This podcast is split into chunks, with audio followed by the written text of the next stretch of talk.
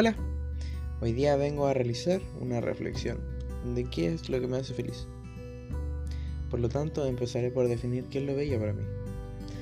Belleza para mí es un flujo, un contagio constante de emociones, el cual se propaga como bacteria y infecta con emociones infinitas a cualquiera que lo toca, provocando diversas emociones.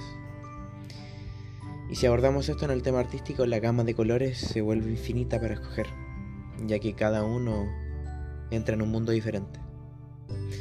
Por lo tanto, ¿qué es lo que me hace feliz? Pues es sencillo. Mi felicidad radica en cualquier cosa que me produzca una explosión de sentimientos, ya sea en la animación, en la música o en el deporte. Es simple, pero tan complejo al mismo tiempo que a veces nos cuesta verlo.